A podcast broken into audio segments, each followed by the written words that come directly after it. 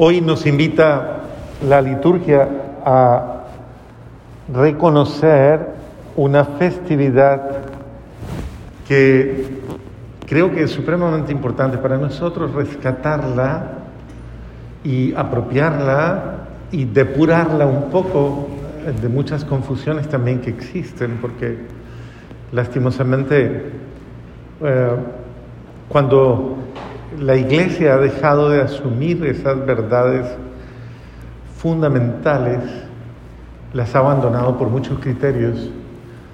Lastimosamente otras denominaciones, otras fuentes, otras corrientes, las han ido asumiendo, las han reinterpretado y las ha puesto en función de su beneficio.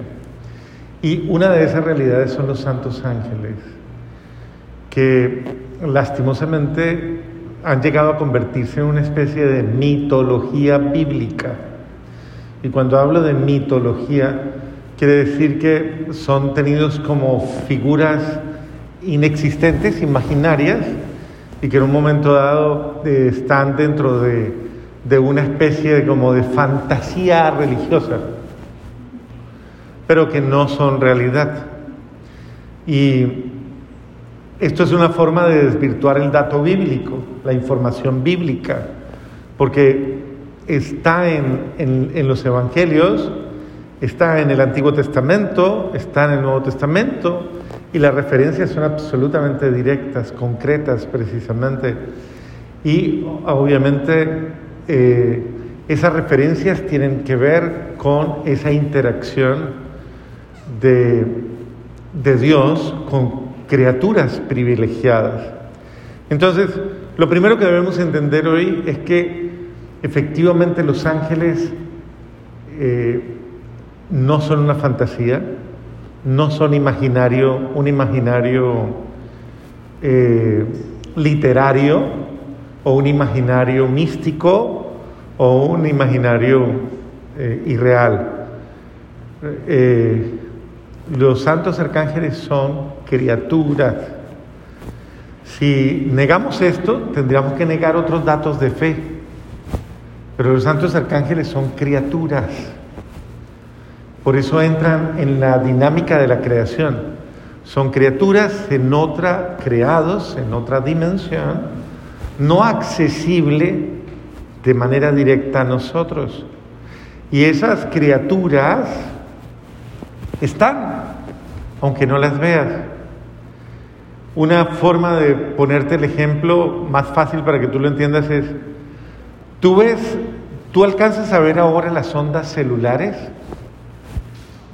ves las ondas eh, radiales, ves las ondas sonoras, ¿las ves? No las puedes percibir, ¿cierto?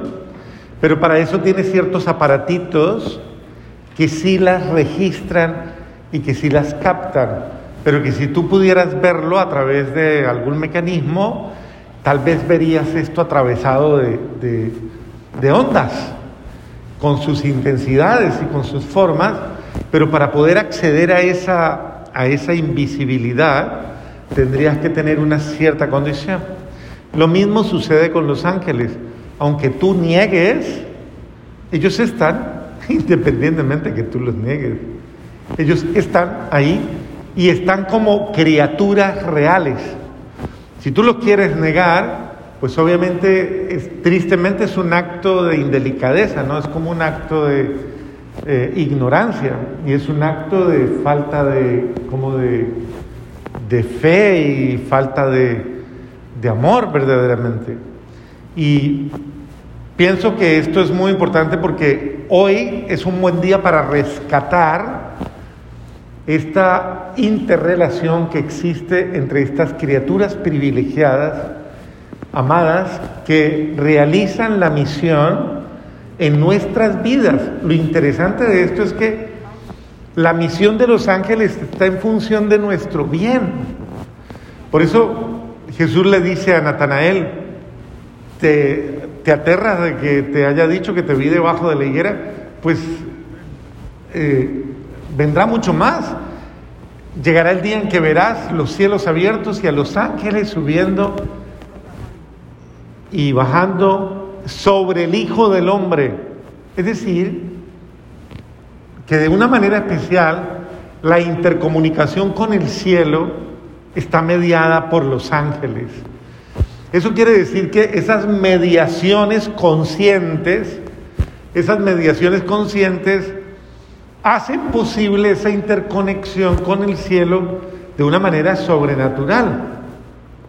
Y por eso a los ángeles reiteradamente se les refiere en la Biblia acciones, en muchos momentos acciones privilegiadas. Uno, la de estar constantemente en la presencia de Dios, constantemente en la realeza de Dios, en esa presencia amorosa de Dios. Dice Tobías 12:15, precisamente cuando San Rafael se revela ante Tobías y Tobit y le dice, yo soy uno de los siete arcángeles que están constantemente en la gloria de Dios, en la presencia de Dios. Claro, es, están constantemente en esa adoración a Dios, en esa mirada profunda a Dios. Entonces, qué importante es nosotros comprender, obvio, dentro de los ángeles y de, esta dimensión hay, ¿cómo lo podríamos llamar? Podríamos decir que hay eh, ciertas distinciones. Y esas distinciones hacen referencia a los ángeles, a los arcángeles, a los querubines, a los serafines, terafines, a las potestades, los principados, eh, perdón, dominaciones, todas esas realidades celestiales que están ahí en función de el bien del hombre. Lo interesante de esto es eso, que están en función del bien del hombre. ¿Qué es lo grave de esta visión nuestra? Que muchas veces por ignorancia o por no sé cuántas cosas más, por indiferencia, o tal vez por, incluso hasta por arrogancia, o por falta de humildad, o por falta de... Nosotros no contamos con ellos, no recurrimos a ellos. Y constantemente la gente vive diciendo cosas feas, como me siento solo, no hay quien me ayude, nadie me guía, nadie me acompaña, nadie me consuela o nadie me... Y eso es como una manera de, negarle a los santos ángeles que constantemente están con nosotros, negarles el reconocimiento de su acción constante. Usted ni se alcanza a imaginar el poder que tienen los santos ángeles dado por Dios para que nos guarden. Por eso la palabra de Dios dice, a los ángeles ha dado órdenes para que tus pies no tropiecen ni te resbales. Y esa es la tentación que le pone Satanás a, nuestro Señor, precisamente una de las tentaciones, recurrir al poder de los ángeles. Eh, pero es promesa. El ángel del Señor irá delante de ti, delante de ti, para guiarte detrás de ti, al lado tuyo, siempre, constantemente.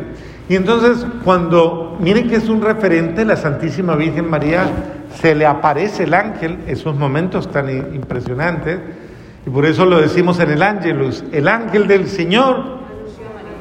Claro. Y ella concibió por obra y gracia del Espíritu Santo. El anuncio de la vida, que es la misión del arcángel San Gabriel, por eso es el arcángel de la vida y de la buena nueva. Eh, es, es el, el, que anuncia la buena nueva de Dios, la buena noticia de Dios, pero también es, el, es el, el, de alguna manera el custodio de la vida, San Gabriel. Y de la misma forma Gabriel se le aparece también a Zacarías cuando está presentando la oferta y media y en esa mediación también le trae una buena nueva. Lo que pasa es que Zacarías es un poquito terquito, otro, no sé si bueno, no sé, pero tal vez en ese se confunde, digamos que se enredó la cosa ahí y el pobrecito no supo cómo responder y dudó. Y se enredó en, su, en sus miedos y en sus cosas y quedó mudo hasta que pudo eh, a darle gloria a Dios. Pero el sentido de cómo los ángeles eh, están constantemente trayendo los favores de Dios y llevando a Dios también nuestras plegarias. Claro, luego viene también la léanse el libro de Tobías. ¿Quién ya leyó completo el libro de Tobías? ¿Quién ya lo leyó? A ver, levante la mano, una, dos. Muy bien, los felicito. Dos. Una mano medio levantada ya, digamos que tres. Uno solo. A ver, ¿quién ha leído el libro de Tobías? Cuatro, cinco, seis, siete, ocho. ¿Cuánta gente hay en la iglesia? Nueve. Bueno, miren, miren cómo es importante, porque el libro de Tobías no solamente es el libro de los ángeles y que explica toda la misión de los ángeles, sino que es el libro de la pareja, de la pareja. También es el libro de la misericordia, de cómo las obras de misericordia, la obra de misericordia también. Pero también es el libro de la providencia divina, del cuidado divino. Entonces, pero es privilegiadamente un libro de familia. Y mire, hay que leer toda la historia, que es bellísima, bellísima, porque San, San Rafael Arcángel cumple también la misión de ser el arcángel de la salud y de la liberación, de la salud y de la liberación, porque es el que libera precisamente a Raguel de eh, el demonio que la atormentaba, que le mataba a sus maridos y vivía atormentada por eso. Eh, y bueno, eh, también el, de, el que sana, el que le da la fórmula para que sane Tobit de la ceguera, ¿no? Y así sucesivamente, bueno. Y luego tenemos a Miguel, que es el, el generalísimo. Exacto, el generalísimo de, las, eh, de todo el ejército. Entonces, una, una, hay un, una reflexión muy linda de la espiritualidad en una de las actas de nuestra espiritualidad en las que se nos dice, recurran a los santos ángeles como cuando tienen que buscar la policía.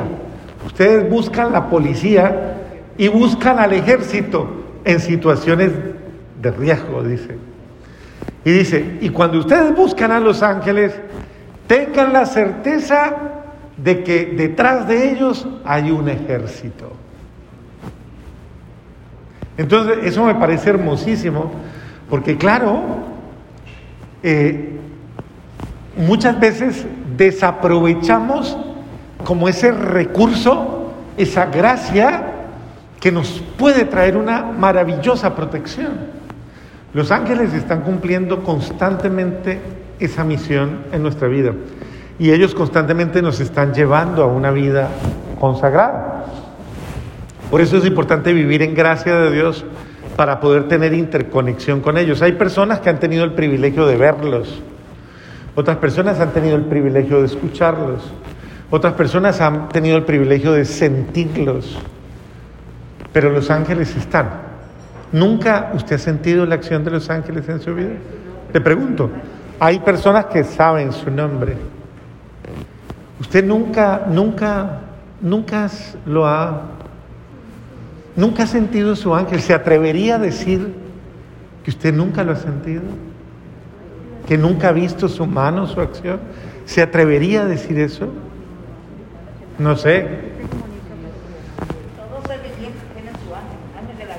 Claro, tiene su angelito de la guarda que te cuida y que te custodia. A mí me contaron un secreto que yo tenía no uno, sino dos. Después lo comprendí que, claro, uno cuando cuando nací y otro cuando me hice sacerdote. Entonces estoy reforzado. y alguna vez me dieron su nombre también, eh, precisamente para llamarlos por su nombre. Eh, ¿Cómo es de importante tener en cuenta que nuestra vida está guardada también por la acción de los ángeles? A mí personalmente me ha pasado muchas veces. Yo recuerdo una vez, y esto se los cuento, que es un testimonio de cómo los ángeles actuaron en mi vida. Cuando estaba joven, recuerdo que yo soy miope y, ciego desde muchachito. Y claro, de noche veo menos porque un miope de noche es peligroso. Y entonces, yo iba caminando por una avenida grande de Cali, una avenida muy, muy transitada de Cali, iba a pasar la avenida y cuando yo voy a pasar la avenida, yo venía muy feliz, muy contento, estaba la avenida Quinta, usted la conoce, iba para allá, para la zona de su casa, es que ella vivía allí, allí. no iba a visitarla a ella porque no, no, no vayan a decir ahora. Eh, es que Sarita eh, estaba conmigo en los grupos de jóvenes en la época en que éramos jovencitos.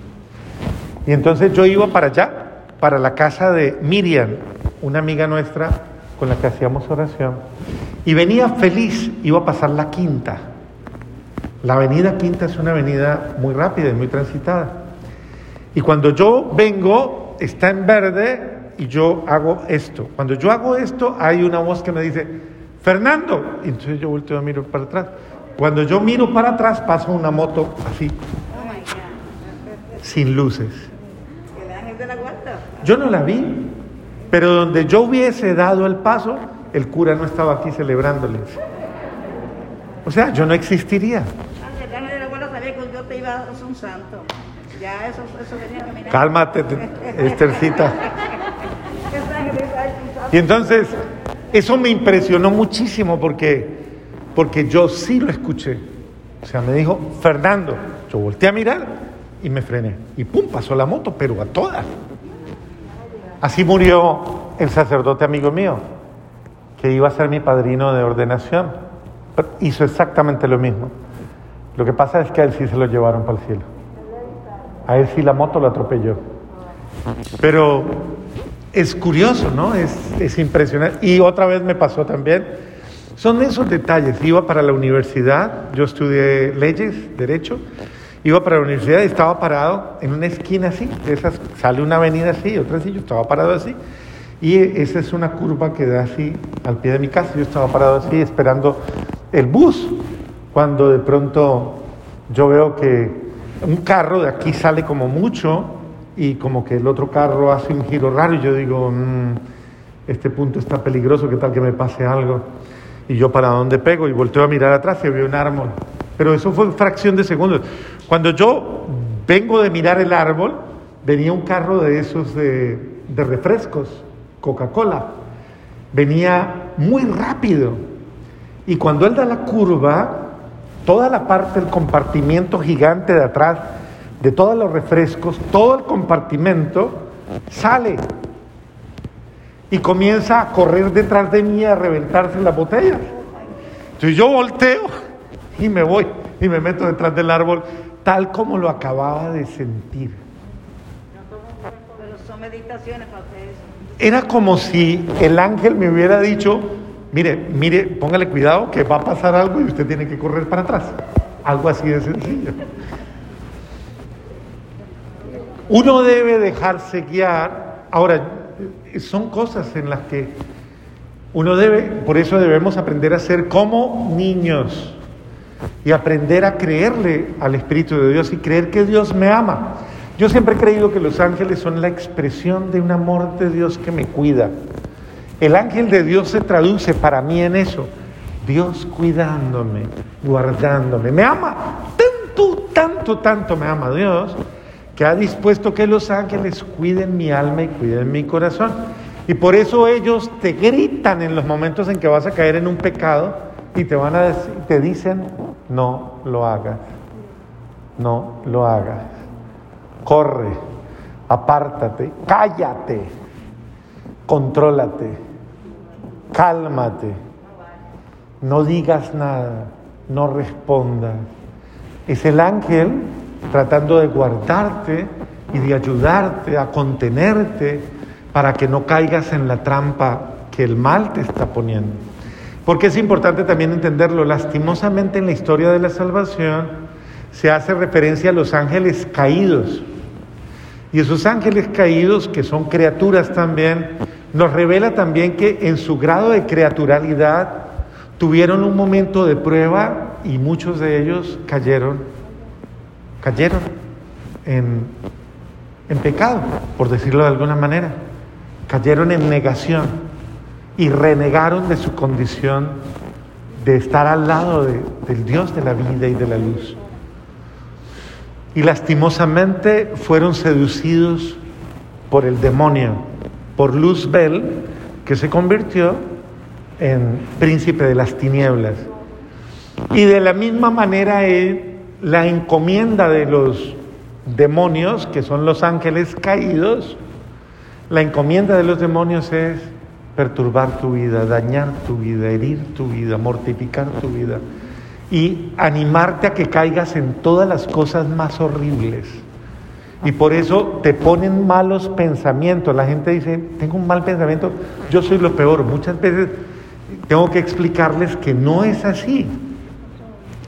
Que los demonios ponen pensamientos en tu mente que tú no quieres tener.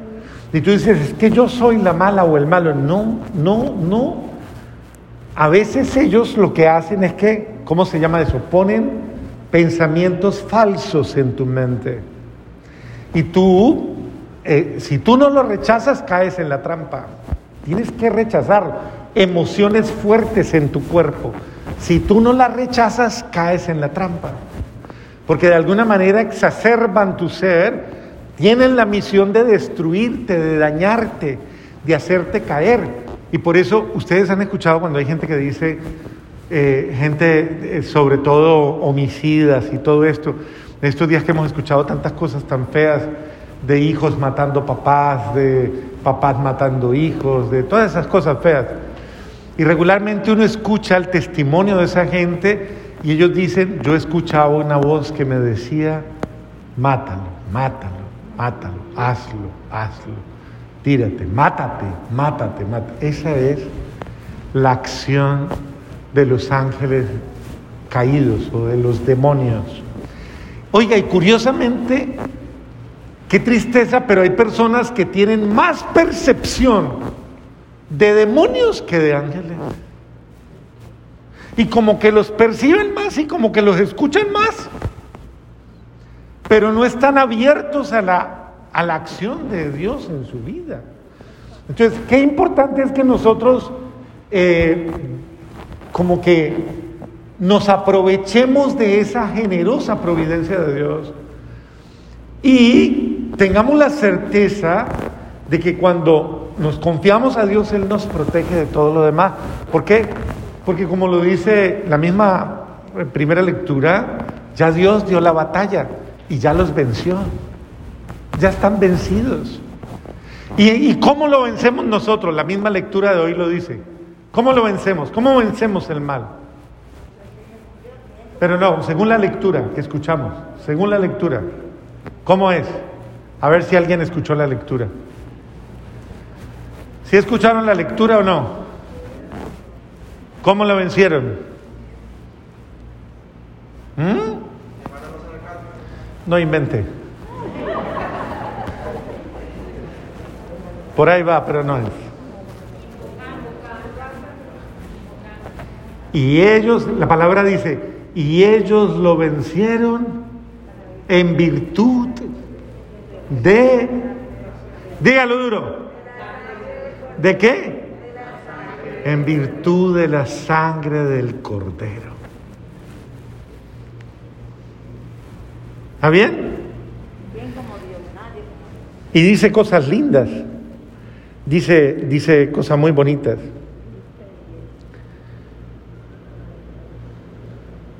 Entonces yo, Juan, oí en el cielo una voz poderosa que decía, ha sonado la hora de la victoria de nuestro Dios, de su dominio y de su reinado y el poder de su Mesías porque ha sido reducido a la impotencia. ¿A la qué?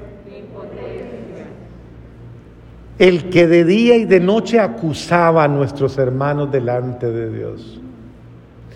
Pero ellos lo han vencido por medio de la sangre del cordero. ¿Cómo lo vence? Por eso es tan importante invocar esa presencia y la sangre de, Cristo, sangre de Cristo, guárdame, sangre de Cristo, lávame, sangre de Cristo, protégeme. Y por el testimonio que dieron, pues no amaron tanto la vida que temieran la muerte. Por eso alégrense los cielos y todos los que habitan en la tierra. El sentido de los mártires, ¿no? Los mártires. La victoria sobre, incluso ante la muerte, la victoria ante la esperanza, ante el sufrimiento, ante todo. Porque el Señor nos da la victoria en medio de todas las pruebas.